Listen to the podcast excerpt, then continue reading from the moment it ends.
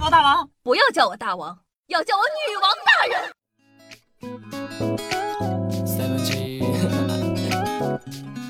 嗨，各位手机前的听众朋友们，大家好，欢迎收听今天的女王又要，我依旧是可爱的夏夏夏春阳啊。那大家都知道呢，夏夏是一个大龄单身女青年，倒贴嫁妆都嫁不出去的那一种。当然呢，这不是本期的重点了。大家都知道，结婚呢一定是需要聘礼和彩礼的。咱们这辈儿呢，基本上是车啊房啊；父母那辈儿呢，基本上都是家用电器，什么电视机啊、电冰箱，最差也有一个手电筒。那古代呢？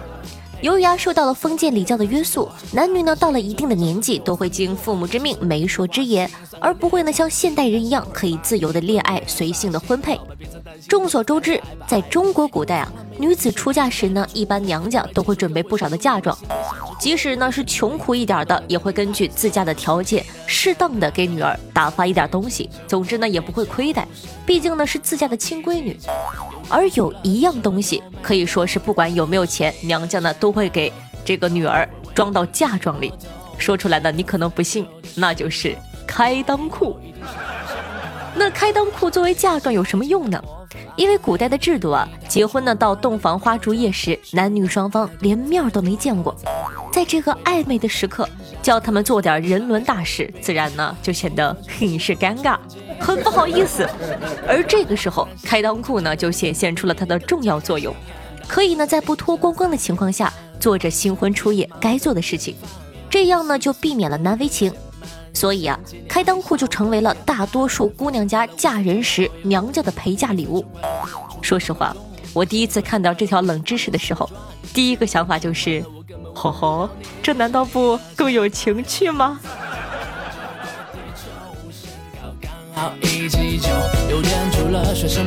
大家都知道，眼镜蛇呢是毒性非常强的动物，被咬一口分分钟没命。那如果眼镜蛇咬到自己的蛇信呢？答案是也会中毒。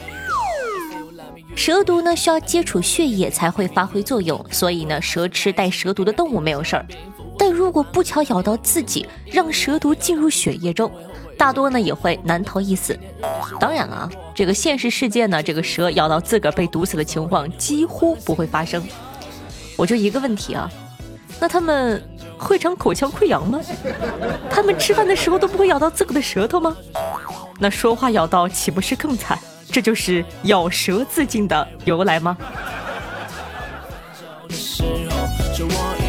是单身狗津巴布韦大家呢最熟悉的就一定是津巴布韦币了，号称是世界上最不值钱的货币，一块钱的人民币呢能换八十六亿的津巴布韦币。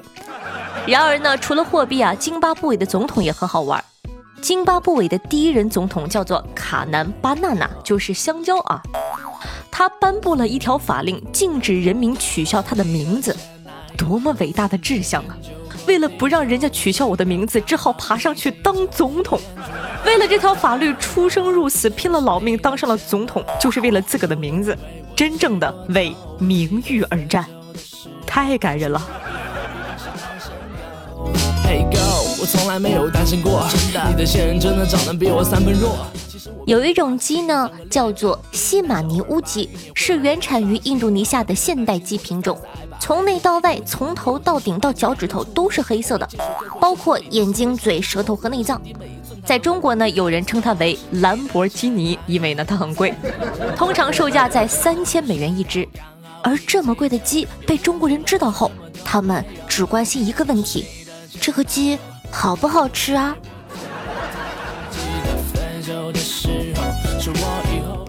大家呢都很熟悉诺贝尔奖了。每年呢，为在科研上有卓越贡献的人颁发的奖项，但诺贝尔奖其中的细节，你又知不知道呢？要是你获得了，能拿到多少奖金呢？根据诺贝尔老先生的遗愿呢，奖金要满足一个正教授在二十年内零收入的情况下，保持小康生活水平，并且呢，能持续的为科学献身。去年的奖金呢有九百万克朗，换算成人民币呢，大概六百六十万。中彩票才五百万。获得诺贝尔就有六百六十万了，听到这个，你是不是非常的心动呢？甚至还想立刻辞职投身科研？别急哈，我们先来看看这个诺贝尔呢是怎么评选出来的。每年九月份呢，诺贝尔奖呢正式开始海选，报名的方式呢非常的高贵冷艳。你觉得你 OK 呢是不行的，必须别人觉得你 OK，而且呢，这个别人还得是世界上，就是全世界啊零点零零零一的最强大脑们。评委们呢会向他们发出邀请，请他们写下自个心中的获奖者，并要求在五十年内不能告诉任何人，哪怕是亲爹妈和媳妇儿。有人就会问了。这憋着多难受啊！你以为人家像咱这样一样闲着没事干呢？天天嗑瓜子唠八卦呀？那第二年的二月份呢？评委会开始统计名单，并把那些个看着就跟闹着玩似的提名给扔掉，比如范冰冰啊，又比如呢希特勒。这个不开玩笑啊，这个是真的。希特勒呢曾被提名一九三九年诺贝尔和平奖的候选人。那经过漫长的 PK 呀、复活赛啊等等等等。最后呢，选出五个人进入总冠军争夺赛。这一熟悉的流程，是不是有种快乐女生创造一零一争霸赛的那个味道？那一个人一生只能拿一次诺贝尔奖吗？当然不是。心有多大，舞台就有多大。只要你足够牛，获奖的次数是没有限制的。像居里夫人就曾经在1903年和1911年先后两次获得了物理学奖和化学奖。那有人又会问了，诺贝尔奖会提前刷透吗？当然会了。诺贝尔奖的这个组委会啊，会在获奖名单公布前的几十分钟给获奖者打电话，基本上呢就是提醒他们，哎，快洗洗头，换个衣服，收拾一下，你马上就要上电视，被媒体轮番轰炸了。那因为时差的问题，有的获奖者呢接到电话的时候呢在睡觉，有的在吃饭，有的呢出门玩耍，电话打不通。所以呢，他们有可能是看电视才知道自个获得了诺贝尔。比如呢，咱们的屠呦呦老奶奶，这中国第一位获得诺贝尔奖的。那关于诺贝尔奖啊，还有一个很好玩的事情：一九八九年，美国人卢卡斯和他的前妻丽塔正在办理离婚手续。就在丽塔准备签名的时候，突然抬头对前夫说：“要是你在一九九五年前拿到诺贝尔奖，奖金啊得分给我一半。”卢卡斯心想，自个压根不是诺贝尔奖的料啊！前妻这不是瞎胡说吗？罢了罢了，赶紧把这婚离了才是大事儿。神奇的是，七年之后，在距离前妻说的最后期限只差八十几天的时候，诺贝尔奖呢宣布了卢卡斯获奖的消息。最后呢，他只好乖乖的给前妻分一半的奖金。朋友们。学会离婚了吗？那你还知道哪些好玩的冷知识呢？也可以在下方的评论区和我们一起互动留言哦，说不定下期还可以跟夏夏一起上节目呢。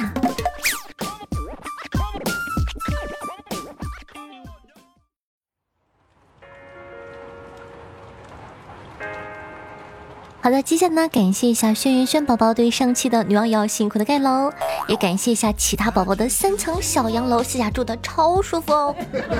有人问说，谢谢怎么可以盖高层呢？每天留三层，积少成多。所以说呢，轩辕轩宝宝辛苦啦。那上一期呢有聊这个鬼怪的问题啊，听众朋友君朝清油超说道：“鬼的字数冒号，真搞不懂你们人类的想象力。”说我们从电视里爬出来，万一你换台了，给我整个穿越咋整？还有说我们在厕所里的，我又不是偷窥狂，万一你拉我一脸咋整？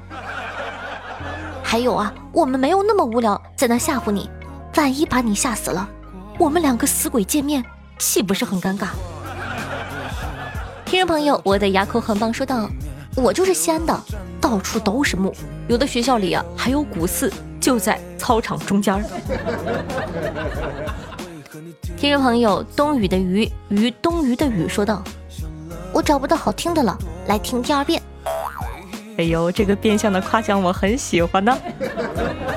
听众朋友，这位任先生说道：“其实呢，我觉得只要每天夸夏夏漂亮，她总会带我飞的。夏夏，你最美，有眼光。听众朋友，真的一滴都没了。说道：“那个王者求名字的后续来了，感谢夏女王的小妖精们，我用的是一曲弱水三千，安得情花一宿。那个什么想上王者的感觉驾驭不了。对了，我媳妇儿前两天呢上了王者，当时还跟我炫耀来着，然后我就一本正经的说：“你信不信？我今天晚上也能上王者，而且上两次。”结果当天晚上真的上了王者。呸，个老色批！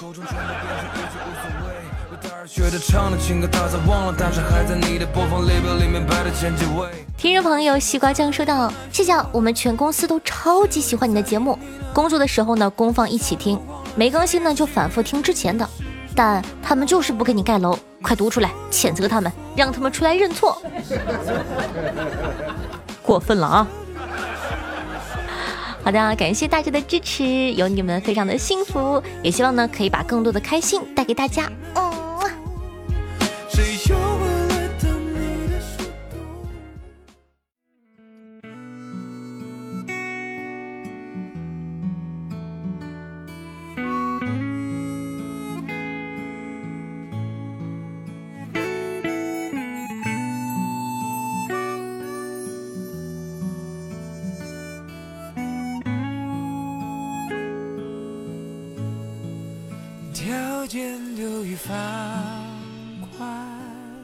听听，多好听！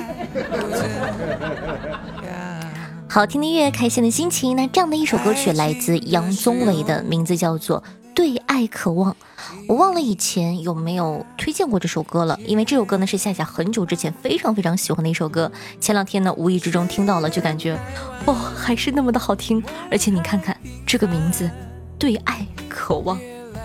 深刻的体现了一个大龄单身恨嫁女青年的心。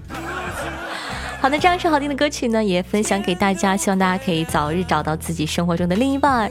喜欢咱们节目的宝宝，记得要点击一下播放页面的订阅按钮，订阅本专辑《女王有药》，这样的话你就不怕以后找不到我啦。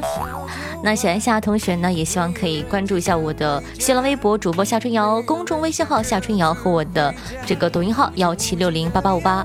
每天晚上的八点钟到凌晨一点半还会有我的直播互动，期待你的光临。好了，以上呢就是咱们节目的所有内容了。那最近呢会出一本新的小说，是这个恐怖悬疑类的，希望你可以喜欢。记得多多关注我的主页哦，出来的时候呢会跟大家分享的哟。